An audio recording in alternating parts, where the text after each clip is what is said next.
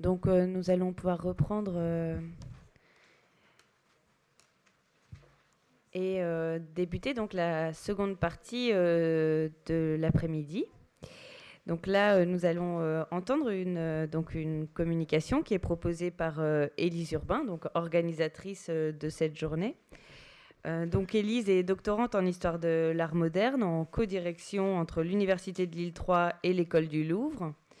Euh, ces axes de recherche sont actuellement l'art français et anglais du XVIIIe siècle, en particulier le portrait peint et sculpté, ainsi que l'histoire de la mode.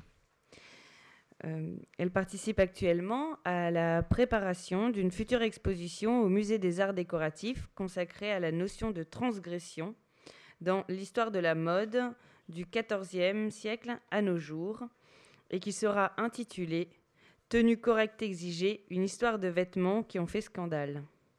Elle rédigera un chapitre de ce catalogue consacré au négligé vestimentaire et au manque de tenue. Voilà, nous te laissons la parole, Elise. Merci Delphine. Alors, donc, moi, je vais vous parler du portrait féminin. Donc, on pourrait euh, se demander où est la spontanéité euh, dans la pratique du portrait, qui est une pratique codifiée euh, et relativement lente. Euh, à cette époque-là. Mais on va voir que, euh, aussi bien dans les techniques que dans les sujets euh, qui vont être explorés au cours du siècle, on va avoir ce que j'appelle donc une quête, puisqu'on part de pas grand-chose de, de, ce point de vue-là, pour arriver vers une ouverture, vers une possibilité de spontanéité dans l'attitude et la présentation des portraits féminins. Alors pour faire un petit peu le point, quelle est la situation du portrait? À la fin du XVIIe siècle, au tournant, donc au début du XVIIIe siècle. Comme de nombreux autres genres artistiques, le portrait est extrêmement codifié. De nombreux traités euh, sont publiés qui expliquent comment, euh, quelles sont les règles à suivre pour faire un portrait correct. Et le plus célèbre d'entre eux est le cours de peinture par principe, euh, publié par Roger de Pile en 1708. Donc là, je vous ai montré l'édition de 1709. Alors que nous dit-il, Roger de Pile, en ce qui concerne les portraits, en particulier les portraits féminins? L'essentiel des portraits étant la ressemblance, il paraît qu'il faut imiter les défauts comme les beautés, puisque l'imitation en sera plus complète. Mais les dames et les cavaliers ne s'accommodent point des peintres qui sont dans ces sentiments et qui les pratiquent. J'ai vu des dames qui m'ont dit nettement qu'elles aimeraient mieux qu'on leur donnât beaucoup moins de ressemblance et plus de beauté. Cela posé, je dis que tous les défauts sans lesquels on connaît l'air et le tempérament des personnes doivent être corrigés et omis dans les portraits des femmes et des jeunes hommes. Mais pour les héros et pour ceux qui tiennent quelques rangs dans le monde ou qui se sont distingués par leur dignité, par leur vertu ou par leur grande qualité, on ne saurait apporter trop d'exactitude dans l'imitation de leur visage, soit que les parties s'y rencontrent belles, ou bien qu'elles y soient défectueuses. Car ces sortes de portraits sont des marques authentiques qui doivent être consacrées à la postérité. Donc on a deux catégories. D'une part, les hommes mûrs, d'autre part, les femmes et les jeunes hommes. Alors pourquoi est-ce qu'on sépare les hommes en deux? C'est parce que les jeunes hommes n'ont encore rien accompli. Donc la mémoire de leur trait n'est pas encore nécessaire à la postérité. Et donc en ce qui concerne les femmes, qu'est-ce qu'on en comprend? C'est que les femmes n'ayant pas euh, d'action à accomplir dans le monde, ce qu'on attend d'elles essentiellement, c'est de faire preuve de beauté. C'est la principale qualité qui est recherchée chez elles. Et cette beauté doit répondre à des critères. Chaque époque a ses propres critères de beauté. Et donc, la règle dans les portraits féminins est de tout faire pour que la femme ressemble le plus possible à l'idéal de beauté de son époque. Voici pour le visage. Que nous dit Roger de Pile pour l'attitude dans le portrait? Cette attitude doit être convenable à l'âge, à la qualité des personnes et à leur tempérament. Donc, il développe sur les différentes qualités de personnes. Un petit peu plus loin, aux femmes en général, il faut qu'elles soient d'une simplicité noble et d'un enjouement modeste, car la modestie doit être le caractère des femmes. C'est un attrait mille fois plus puissant que la coquetterie, et dans la vérité, il n'y a guère de coquettes qui voulussent le paraître dans leur portrait. Donc qu'est-ce que cela veut dire? Si je suis son vocabulaire, on s'attend pour une femme simplicité, noblesse, modestie. Donc une posture tout à fait en retrait euh, qui va conduire à des attitudes relativement passives, immobiles, effacées. On peut faire preuve d'enjouement dans la limite où on reste dans le cadre de la modestie. Donc on verra souvent apparaître sur le visage de ces jeunes femmes un léger sourire, qui ne doit pas dépasser évidemment les bornes de la bienséance. Deux exemples. Alors c'est assez caricatural hein, ce que je vous montre ici, mais l'idée c'est de montrer quel est le changement qui s'opère. Donc deux exemples qui sont pris dans l'œuvre de deux peintres très célèbres, chacun à leur époque. À gauche, donc vous avez un portrait qui a été attribué à Pierre Mignard, donc qui serait la comtesse de Grignan. Donc Pierre Mignard, très grand portraitiste de la fin du XVIIe siècle. Et à droite, le portrait de Madame Victoire par Jean-Marc Natier, donc Jean-Marc Natier, portraitiste à succès euh, du milieu du XVIIIe. Et ces deux femmes ne se ressemblent pas entre elles, chacune correspond aux critères de beauté de son temps, mais pour le reste, elles suivent tout à fait les règles euh, qui ont été écrites par Roger de Pile. Une attitude assez effacée, immobilité, visage complètement idéalisé et assez peu expressif, hormis ce léger sourire. Et ça, tout cela au XVIIIe, ça va changer. On va avoir une permanence quand même de ces modèles. Ce n'est pas une révolution, c'est une évolution qui va se faire dans certains cadres, pour certains modèles et pour certains artistes. Ce qui change, c'est l'apparition d'une nouvelle mode, et une mode qui va se retrouver aussi bien dans les arts que dans la mode vestimentaire. C'est ce qu'on appelle la négligence. Si on regarde la définition dans le dictionnaire, on nous dit que la négligence, à l'origine, c'est proprement un défaut de soin. C'est un mot qui existe depuis le Moyen Âge, et depuis le Moyen Âge, être négligent, c'est quelque chose de très péjoratif et moralement impardonnable. Sauf qu'à partir de la fin du XVIIe et au courant du XVIIIe siècle, le sens de ce mot change énormément et le mot lui-même est de plus en plus employé dans une connotation très positive, dans le domaine de la séduction, du charme et de l'attitude qui doit être réservée aux personnes bien nées à l'aristocratie. La définition du dictionnaire de Trévoux est très longue, donc je vous en ai sorti juste deux petits exemples très parlants. Que nous dit-on? On nous dit que la négligence a parfois plus de grâce que les plus beaux ornements, d'une part, et d'autre part, qu'il y a des grâces négligées qui plaisent plus que des beautés régulières. La beauté régulière, c'est celle que Roger de Pile conseillait pour les portraits. Et là, on s'intéresse à la grâce, à la négligence. C'est aussi le je ne sais quoi qui est très développé dans la littérature de l'époque. Alors c'est quoi la négligence? C'est quoi la grâce négligée chez une jeune femme? Il y a deux grandes tendances qui traversent le siècle. Le premier, c'est le développement de la toilette publique pour les femmes de l'aristocratie et de la grande bourgeoisie. Donc les femmes s'habillent devant un public choisi et très demandeur, puisque on constate très souvent que l'érotisme est plus dans l'habillage que dans le déshabillage à cette époque. Et là, on a un exemple qui est tiré d'une scène de genre, c'est pas du tout un portrait, euh, mais ça nous montre à quel point, euh, quel est le charme en fait qui est ici. En c'est pas bien difficile à comprendre. C'est que vêtu d'une simple chemise, euh, sans autre vêtement contraignant, le moindre mouvement, plus ou moins spontané, plus ou moins calculé, va faire admirer aux visiteurs le joli décolleté de la dame. Mais ça, ça se retrouve aussi, ce type de représentation, dans les portraits. Un exemple, le portrait euh, qu'on attribue, enfin qu'on pense être celui de la marquise de Marigny, peint en 1767 par Alexandre Rollin, la jeune femme est tout à fait similaire à celle de l'exemple précédent. Elle est vêtue d'une chemise, d'un peignoir, d'un manteau de lit, et tout ceci, ce sont des vêtements extrêmement lâches, extrêmement mal attachés, qui sont tous prêts à glisser euh, le long de ses épaules, et dans une attitude bien plus reposée et bien moins figée que les portraits précédents que je vous avais montrés. Cette négligence et ce charme des femmes à leur toilette, on les trouve aussi dans certains portraits littéraires, qui sont excessivement nombreux. Un exemple tiré des confessions de Jean-Jacques Rousseau, c'est quand il voit pour la première fois Madame Dupin. Il est reçu chez elle à sa toilette. Qu'est-ce qu'il nous dit? Elle avait les bras nus, les cheveux épars, son peignoir mal arrangé. Cet abord m'était très nouveau. Ma pauvre tête n'y tint pas. Je me trouble, je m'égare, et bref, me voilà épris de Madame Dupin. Mon trouble ne parut pas me nuire auprès d'elle, elle ne s'en aperçut point, c'est ce qu'il pense. Elle accueillit le livre et l'auteur, me parla de mon projet en personne instruite, chanta, s'accompagna au clavecin, me retint à dîner, me fit mettre à table à côté d'elle. Il n'en fallait pas tant pour me rendre fou, je le devins. Donc un grand calcul, donc un, un laisser-aller qui en fait est le résultat d'un grand calcul et d'une manœuvre de séduction de la part de cette dame. Deuxième tendance qui traverse le XVIIIe siècle, c'est la grande mode des turqueries.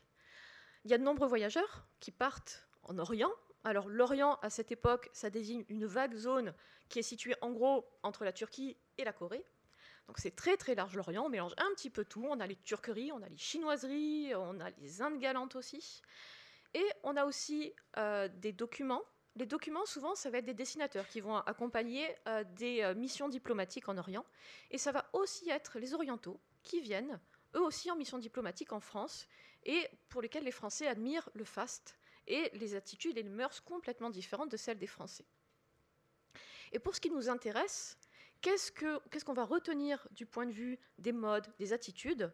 Ce sont ces orientales lascives, euh, négligemment euh, occupées à leur toilette, euh, affalées sur des sofas, dans des vêtements bien confortables, pas de corps à baleine, pas de perruque, pas de robe à panier, pas de vêtements très très lourds, et donc il leur permet des positions tout à fait détendues. Donc tout ça va créer document plus euh, imagination, ça va créer tout un monde euh, auquel les jeunes femmes qui euh, tentent de séduire vont complètement adhérer. En plus, ça va passer par le prisme du spectacle.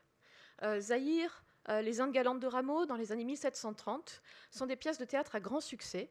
Et vous avez par exemple le portrait d'une actrice, Mademoiselle Salé, qui est peinte par Louis-Michel Vandelot dans le costume qu'elle portait pour la représentation des Indes galantes. Donc un costume de sultane de fantaisie où la pose est ici beaucoup plus nonchalante. Donc on reste dans une certaine réserve, mais apparaît une certaine nonchalance. Il n'y a pas que les actrices. On trouve énormément de portraits de femmes se faisant représenter à la turque. Et même ici, j'ai choisi ce portrait-là parce qu'on sort un petit peu du cercle versaillais parisien. Euh, la comtesse de Pirée, c'est une comtesse euh, de petite noblesse bretonne euh, qui s'est fait faire deux portraits. L'un, un portrait très conventionnel en robe à la française, et puis un autre portrait un petit peu plus exotique à la turque. Et tout ça, ce ne sont pas seulement des costumes de fantaisie, c'est une mode qui descend dans la rue. Un exemple, dans les années 1780, la Galerie des Modes, c'est un des premiers grands magazines à forte diffusion, donc grand magazine de mode, nous présente la robe à la levantine vous voyez qu'il s'agit de cette espèce de manteau de robe qui est croisé par le devant, souvent euh, noué avec une ceinture très lâche, et un petit peu trop souple, un petit peu trop ouvert, euh, et qui fait donc suspecter les femmes qu'il porte de moralité douteuse. Et d'ailleurs, on surnomme cette robe-là le négligé de la volupté, parce qu'elle est aussi facile à mettre qu'à enlever, contrairement aux robes à la française, aux robes très formelles, qui, elles, nécessitent une aide pour les enlever. Donc, elle se prête à toutes les occasions, à tous les moments libertins, comme ceux dont nous a parlé Marine tout à l'heure. Donc voilà ces deux tendances qui traversent la mode, qui traversent le portrait, les femmes à leur toilette, ces vêtements négligés et cette influence des turqueries. Un autre changement qui va apparaître, qui va être un petit peu la conséquence de ce premier mouvement, de cette première libération du corps en quelque sorte, ça va être la libération du geste pour les femmes, ça va être les femmes qui vont devenir de plus en plus actives dans leur portrait. Et là, une fois de plus, on va faire appel à Elisabeth Vigée-Lebrun. Donc euh, j'avoue euh, ma passion coupable pour, euh, pour l'artiste. Elisabeth Vigée-Lebrun a la production très importante, donc elle est en train de revenir sur le devant de la scène grâce à son exposition monographique. De plus en plus d'auteurs écrivent à son sujet. Elle se conforme hein, aux règles habituelles. elle a assez tendance à idéaliser les visages de ses clientes. Elle, euh, souvent, elle produit des portraits où les femmes sont tout aussi figées que dans les portraits de Natier, par exemple. Mais par contre, dans certains cas, elle peut se permettre ce qui pourrait apparaître comme un certain effet d'instantané euh, dans les postures de ses, euh, de ses clientes, de ses modèles. Ici, par exemple, la baronne de Crussol était en train de lire de la musique ou de chanter, on ne sait pas trop. En tout cas, elle était occupée. On a pénétré dans son intimité elle se retourne pour voir qui vient là, le spectateur de l'œuvre. Donc, elle a un mouvement vers nous. Et c'est ce mouvement-là que la peintre a saisi dans son portrait. Madame Perregaux, femme d'un banquier euh, célèbre, elle, elle est vêtue d'un costume de fantaisie. Elle se penche à une balustrade, elle a soulevé un rideau et elle regarde de l'autre côté. On ne sait pas, elle a entendu quelque chose, elle a vu quelqu'un. Là, le spectateur n'intervient même pas dans le portrait. Euh, elle ne l'a même pas vu. Elle est dans ce moment-là. Mademoiselle Dugazon, une actrice, dans le rôle de Nina. Nina, c'est la folle par amour. Elle pensait que son amant était perdu, son amant est revenu, et elle a ce mouvement spontané, elle l'a entendu, c'est pour ça qu'elle lève la main, qu'elle tourne la tête pour bien l'entendre, et elle se lève. À nouveau, un instant qui est saisi, donc l'instant où elle l'entend, donc juste cet instant T, donc ça c'est assez nouveau dans le portrait. Une dernière actrice, Madame Mollet-Raymond, elle, elle n'est pas en tenue de scène, elle est en train de marcher. Qu'est-ce qui nous fait dire qu'elle marche? Elle marche contre le vent. Regardez la plume du chapeau qui s'envole, les cheveux aussi, le nœud du ruban de son foulard, de son foulard qu'elle a croisé euh, devant sa poitrine, les plis de sa robe qui partent un petit peu vers l'arrière, même quand on le regarde dans le détail, les poils de son manchon de fourrure qui sont plaqués vers elle par le vent. Elle marchait, elle nous a vus, elle nous regarde. Ça aussi, c'est l'espace d'un instant.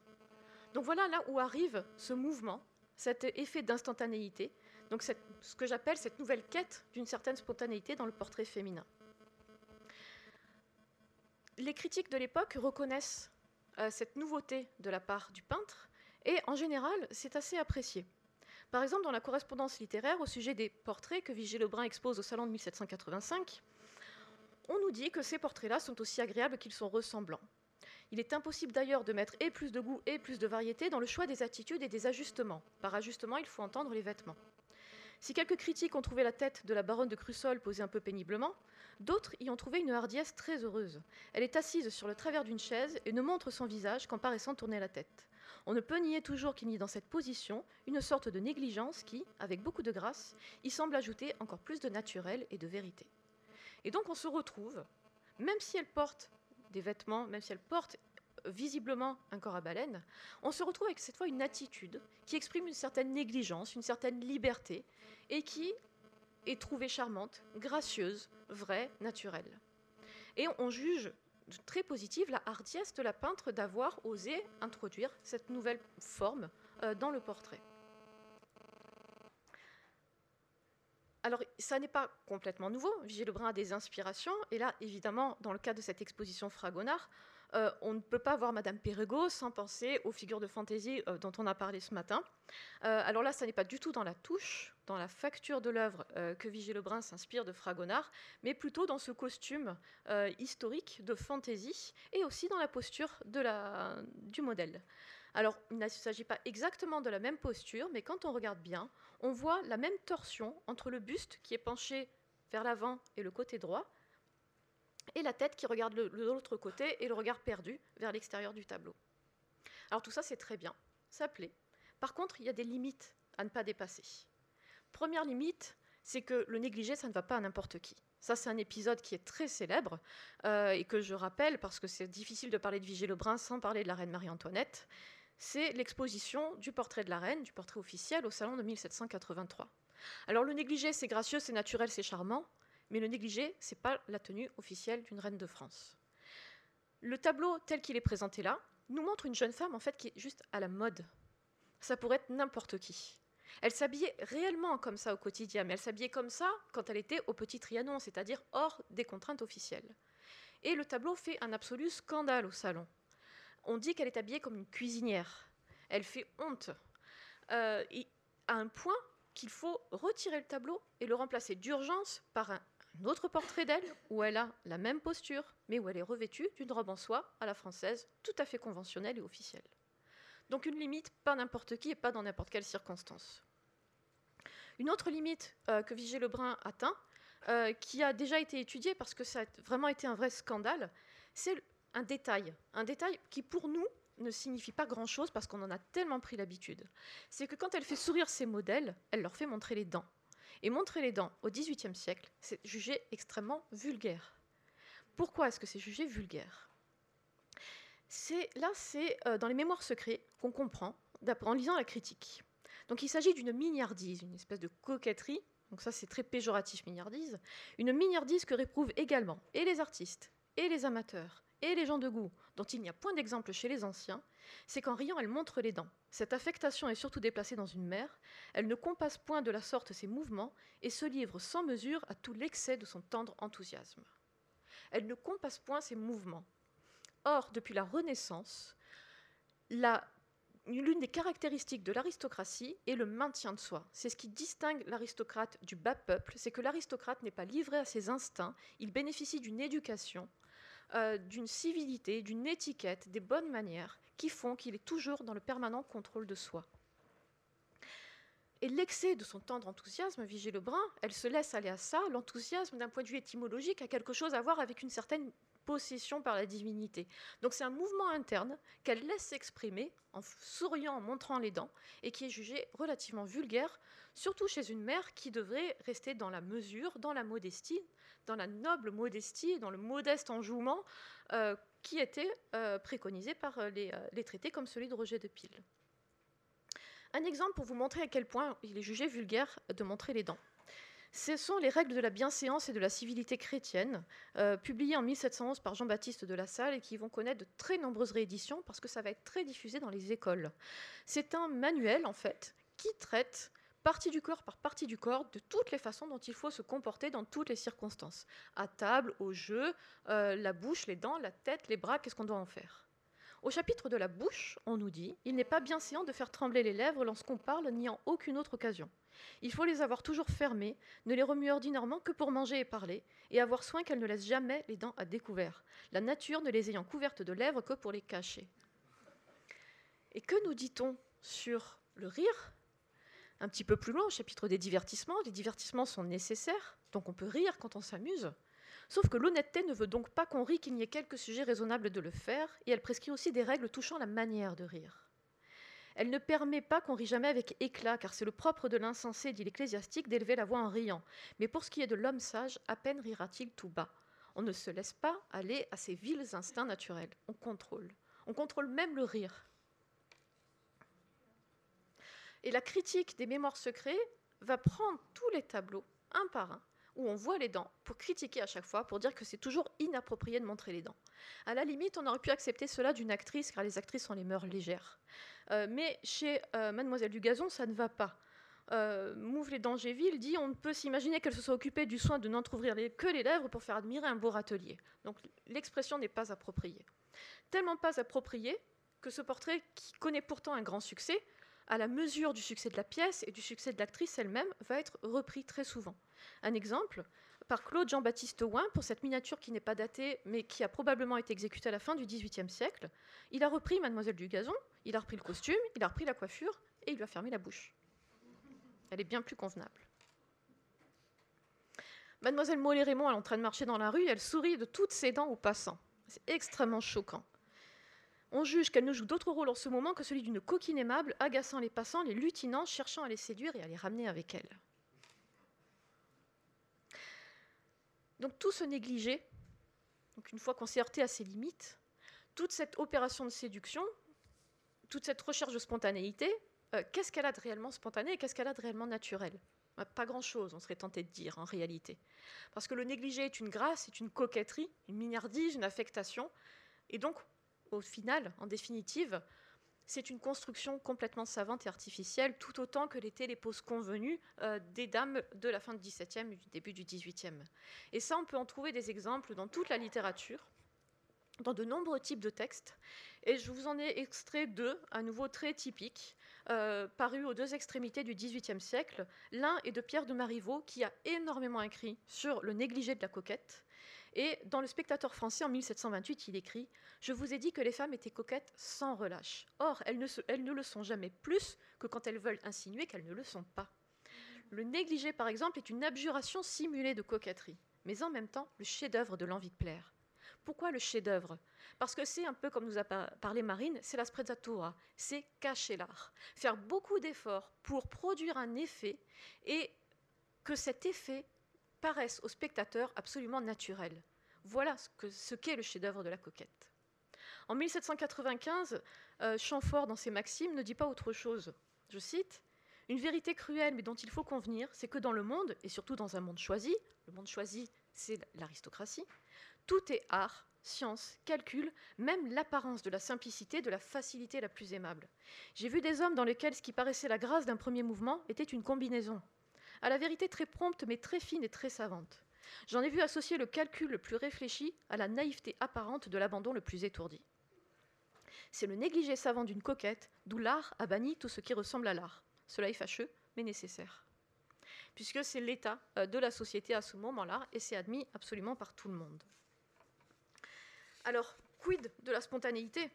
Euh, Vigée Lebrun avait quand même fait des tentatives dans ce sens en essayant de faire ressortir le naturel de ses modèles. Elle le disait d'ailleurs dans ses mémoires qu'avant de peindre euh, une femme, ou même un homme, hein, c'était valable aussi, mais là on parle du portrait féminin, elle les faisait marcher, elle les faisait un petit peu bouger pour essayer de comprendre quelles étaient leurs attitudes spontanées, quels étaient leurs mouvements, parce que c'est ça qu'elle essayait de reproduire dans ses portraits.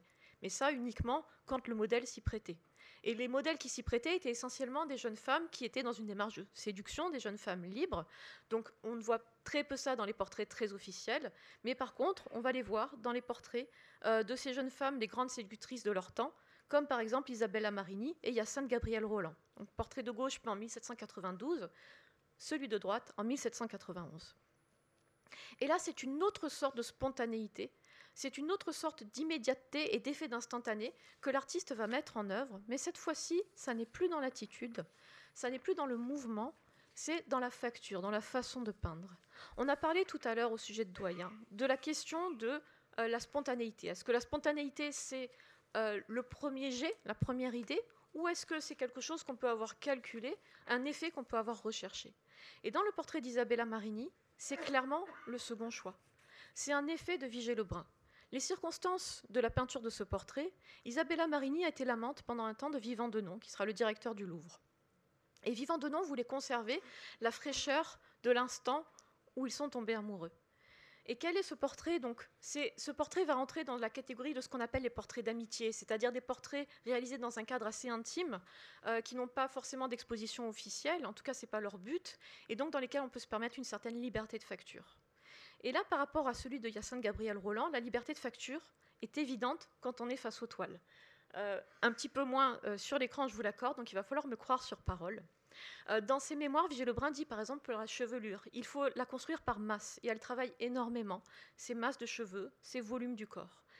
Chez Isabella Marini, tout est presque esquissé. On a une certaine masse qui, qui, définit le crâne, et les mèches de cheveux sont faites de coups de pinceau, faits avec une apparente négligence, avec une apparente facilité. Le foulard avec lequel elle est coiffée, vous voyez que les coiffures de ces deux jeunes femmes sont très semblables. Ça, c'est une des formules de Vigée Lebrun, réutilisée euh, dans des portraits de différents mêmes accessoires. Chez Hyacinthe Gabriel Roland, il est extrêmement bien et très minutieusement décrit. Chez Isabella Marini, quelques coups de pinceau. Du blanc pur, du rouge pur, ça nous suggère uniquement, c'est de la suggestion, ça n'est pas de la description. Idem pour le vêtement, ce qu'on suppose être un châle bordure dorée dont elle est vêtue. Quelques traces de pinceau, du noir, du blanc pur aussi pour suggérer la bordure en or et une concentration sur les traits du visage.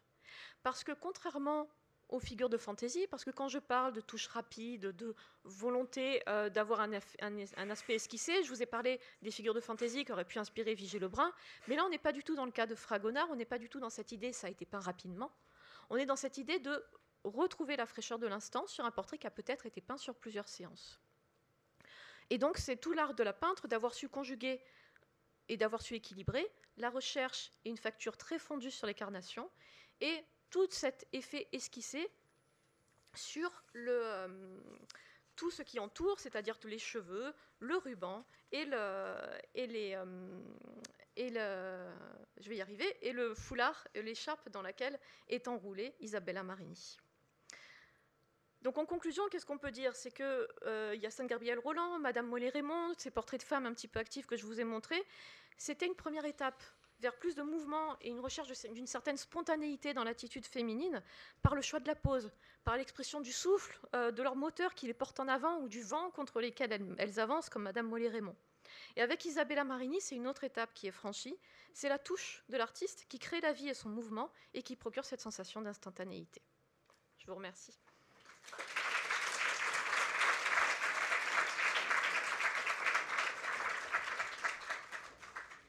Merci beaucoup, Élise.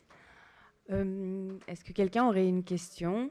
À nouveau, on peut, on, consacre, on peut consacrer deux minutes Non? Alors à ce moment-là, oui. Excusez-moi, vous m'entendez bien. Euh, concernant l'aspect genré du, du négligé, euh, je sais que tu te consacres principalement au négligé féminin. non, les deux. Pas du tout Non, non, les deux en fait. ah oui, bah, ah, bah, alors tant mieux. Euh, chez Casanova, dans les mémoires, il me semble qu'il y a deux, au moins deux scènes où Casanova sort en négligé. Euh, et ce n'est pas seulement par coquetterie, euh, c'est qu'il a des affaires à faire qui sont urgentes. je crois qu'il doit aller, enfin éviter d'être mis en prison, mais je ne sais plus où en fait dans les mémoires. Il doit rencontrer un, notable, enfin pour négocier, si tu veux, ça, le fait qu'il n'ait pas de soucis. Euh, est-ce, qu'il y a d'autres occurrences de ce genre de négligé affairé, tu vois, euh, où, euh, où, le, costume, bah, le costume de l'homme négligé n'est, pas seulement de la coquetterie, mais quelque chose de, l'ordre du, du, comment on dit en latin déjà, enfin d'avoir des choses à faire en fait. Bah, il y a toute la série des portraits d'artistes euh, où les artistes s'enveloppent euh, dans de grandes robes de chambre, qui sont leurs euh, vêtements de travail, des vêtements qu'ils peuvent mépriser parce que ce sont des vêtements bah, forcément de très bonne qualité. donc il y a le côté travail. la robe de chambre est beaucoup associée au travail. Donc ça peut être, donc dans le cas de l'artiste, et la robe de chambre, c'est une partie de ma thèse, va très vite être, devenir le costume de l'honnête homme et du philosophe dans son cabinet. Euh, le philosophe qui n'a pas de costume particulier, il n'a pas d'uniforme, il n'est pas un militaire, il n'est pas un ecclésiastique. Euh, il faut trouver quelque part un moyen de se distinguer de la foule des courtisans. rappelons entre parenthèses qu'au XVIIIe siècle, les hommes sont tous vêtus exactement de la même façon d'un point de vue des pièces du vêtement. La seule distinction qui est faite, c'est par les, les tissus utilisés, leur ornementation et leur couleur, mais ils sont tous dans une espèce de costume, l'ancêtre du costume trois pièces. Et les philosophes vont revêtir des robes de chambre parce que ça peut donner un aspect de toge à l'antique, euh, parce que la robe de chambre, c'est ce qu'on met quand on est chez soi, et qu'au XVIIIe, il y a les nouveaux espaces de l'intime qui se créent, euh, et que l'homme euh, qui a vécu dehors en représentation avec son costume relativement inconfortable, plutôt engoncé, une fois arrivé à la maison, il se débarrasse de tout ça il enfile sa robe de chambre pour aller travailler. Et dans leurs portraits, nombre de philosophes se font représenter en robe de chambre. Et forcément, le premier auquel on pense, c'est Diderot. Dans son portrait par Louis-Michel Van Loo, Diderot qui a abondamment écrit sur sa robe de chambre. Et d'ailleurs, euh, sur les problèmes, sur les types de robes de chambre, puisqu'il avait sa robe de chambre favorite avec laquelle il travaillait, euh, qui était usée parce qu'elle avait vécu avec lui, elle avait pris les formes de son corps, il avait essuyé sa plume sur elle. Donc il raconte, il dit, on voyait l'homme qui travaille par toutes ces traces euh, d'encre qui était sur sa vieille robe de chambre. Euh, elle se prêtait à essuyer des objets poussiéreux aussi, donc elle était dans un sale état. Et sa protectrice, Madame Geoffrin, lui échange. Alors on ne sait pas si l'événement est vrai ou pas, en tout cas il nous le raconte. Donc s'il nous le raconte, on, en prend compte. Et elle l'échange contre une robe de chambre fastueuse. Le problème, c'est qu'avec un vêtement riche, neuf, donc raide, il se retrouve à nouveau dans la carapace d'un courtisan. Euh, il n'ose pas bouger. Et en fait, il dit, avant on voyait l'homme qui travaille, maintenant j'ai l'air d'un riche fainéant. Donc c'est un vêtement très très symbolique. Le négligé masculin, il y a aussi beaucoup beaucoup de choses à dire.